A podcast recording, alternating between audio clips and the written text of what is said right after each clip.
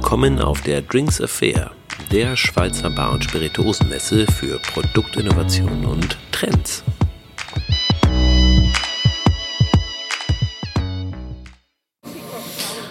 So, wir stehen in der Schlange.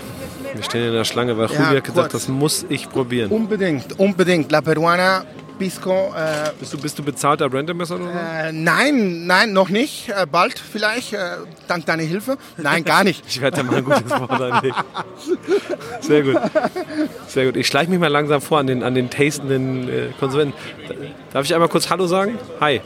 Hello. Ich, äh, I only have my left hand, sorry. I'm Jörg. Nice to meet you, Jörg. Pleasure. So he said you have the best pisco ever. Ah, thank you. Ah, he's very kind, you know, but he's a very generous person. I think he's applying as a job as a brand ambassador. Well, you know, um, with our limited resources, we need all the help we can get, right? Lots of love. I get it. So I'm talking to whom? Uh, Chris, um, I'm the actual uh, producer. I'm the, the owner of this uh, this brand, and uh, which produced all in Peru. It's a What's the name of the brand? brand is uh, La Peruana. Peruana. Yeah. Here we go. Here we go. Excuse me, I'm not so. Ex- I'm not this fantastic. No, I just want to remind you, it's just audio. People don't see what we do. Yeah. Yeah, no, fair enough. Absolutely. So can we try it? Absolutely. I mean, um, with great pleasure. There, I have uh, essentially just to give you a bit of a background. Uh, pisco is a distillate from wine, right? And in Peru, we have eight different grape varieties that are used to make these this piscos. And so you have these are all called then. Uh, have have this terminology which which is then pisco grapes, and uh, you have the base which are four varieties, and then you have four more aromatic varieties as well. So they can be either distilled on their own and then and then uh, imbibed on their own, or they can then be blended to make what is termed as acholado. you're right? And No. So in, in, in Pisco we have Bordeaux style or we have Burgunder style. exactly. So and now we have a Bordeaux cuvée. Huh? Well, you know what? In the end, it's uh, it's up to one's uh, palate, you know, and we have a little bit for everything. So yeah. Cool. Um, So bring it in the glass. We need to try. Äh, sprecht ihr hier Lateinamerikanisch? Well, Latin Americans, brother. Spanish, Spanish.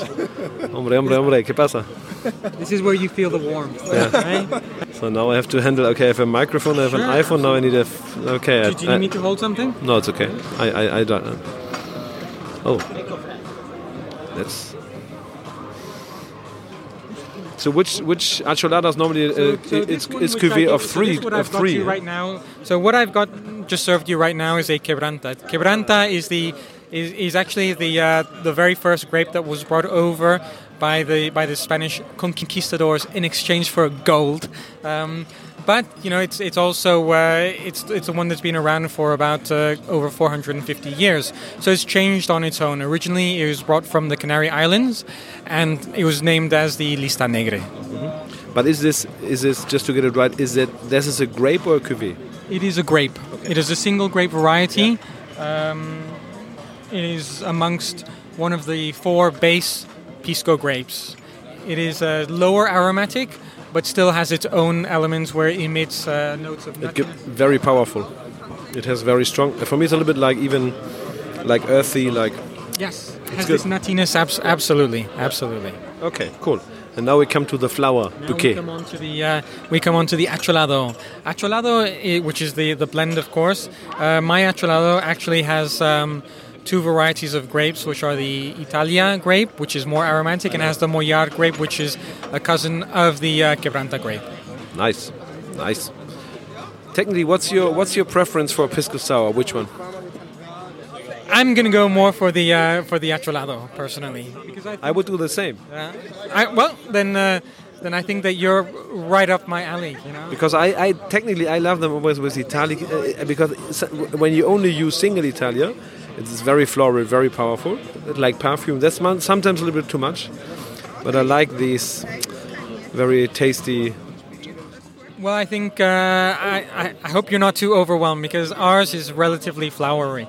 Um, what we've added in terms of our acholado is not only the puro of, of both grapes, but we've also made a mosto verde of both grapes and added this. So it's kind of given it an additional punch to it.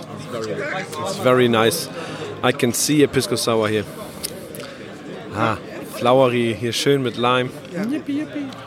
Yeah, definitely. Well, for me, it's uh, La Peruana, one of the best uh, piscos uh, in the market. He, he gets out the bottle which is an extra box. That's not for the tourists. Yeah, not for the tourists. Uh, That's the well, good stuff.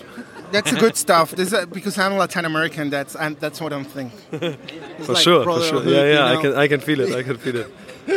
What's this, Mosto Verde? Oder? So this is a pure Mosto Verde of the Torontel grape. Ah.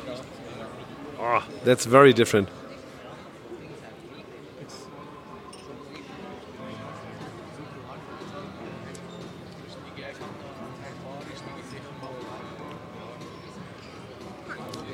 Wow. Wow.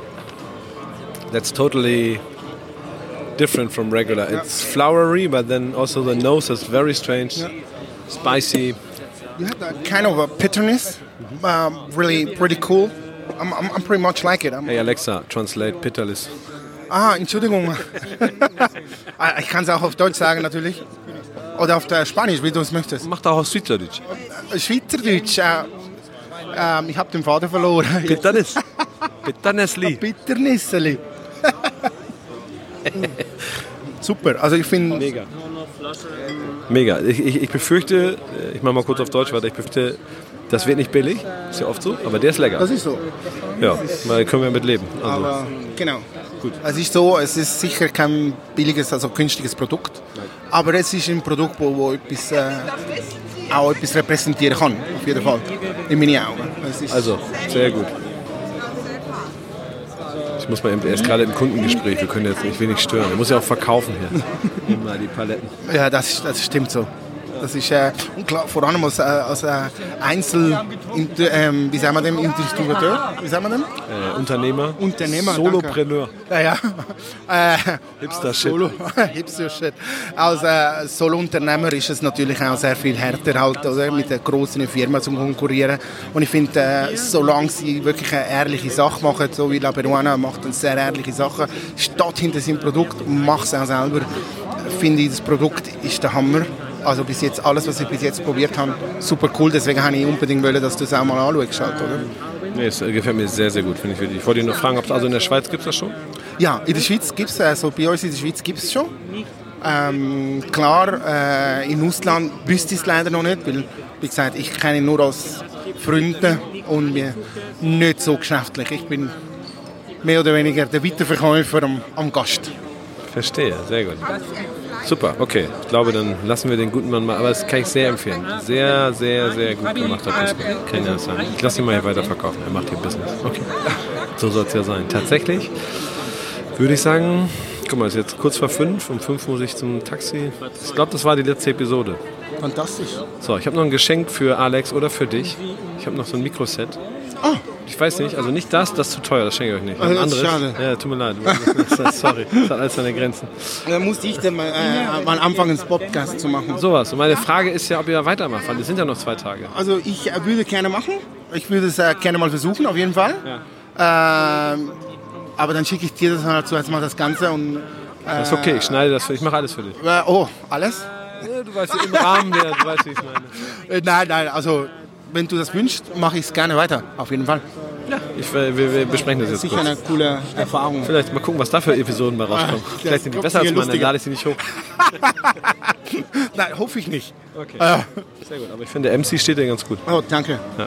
Sehr gut, also ich sage jetzt mal Ciao Kakao, äh, Trinkaffair. Ah, ciao zusammen, merci.